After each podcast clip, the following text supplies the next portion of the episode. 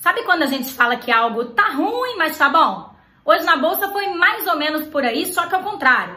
Tá bom, mas ainda tá meio ruim. Isso porque a gente viu uma alta do principal índice da bolsa, o Ibovespa, mas o cenário continua bem nebuloso, especialmente devido às tensões políticas. Para quem não sabe, a gente está vendo aí embate entre os poderes, né, especialmente entre o presidente Jair Bolsonaro e os ministros do STF, e isso inclusive deve ser assunto para as manifestações convocadas para amanhã, no dia 7 de setembro.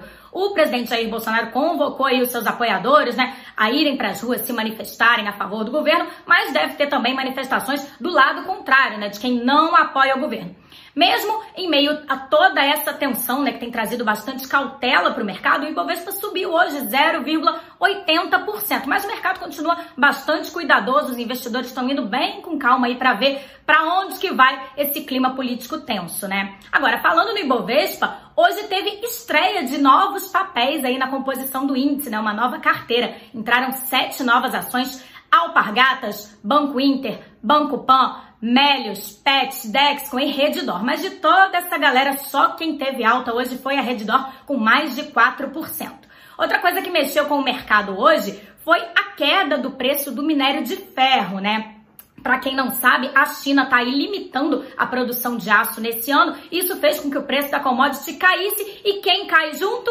Pois é, as ações da Vale, né, tiveram uma queda aí bastante significativa e como a gente sabe que a Vale tem um peso bem forte no Ibovespa, isso limitou um pouco a alta do índice, né? Agora, outra coisa que mexeu com o mercado hoje, na verdade que não mexeu com o mercado hoje, é que é feriado do Dia do Trabalho lá nos Estados Unidos, né? E como a gente sabe, a bolsa aqui responde muito ao que está acontecendo por lá. E como hoje não teve mercado, a gente teve uma liquidez um pouquinho mais baixa, que inclusive fez o dólar cair um pouquinho, uma queda ali bem sutil de 0,14% devido a essa baixa liquidez. Né? O mercado está esperando para ver o que, que vai acontecer para aí sim tomar alguns posicionamentos. Né? Agora, para finalizar, nessa segunda-feira a gente teve o Boletim Focus, para quem não sabe, é aquele relatório que o Banco Central divulga todas as segundas-feiras trazendo as principais perspectivas do mercado para os indicadores econômicos, né? E as estimativas não são nada positivas, viu? O mercado revisou para baixo as perspectivas do PIB para esse ano e para o ano que vem, e para a inflação ele subiu as perspectivas, pois é, ele acha que a inflação vai ser maior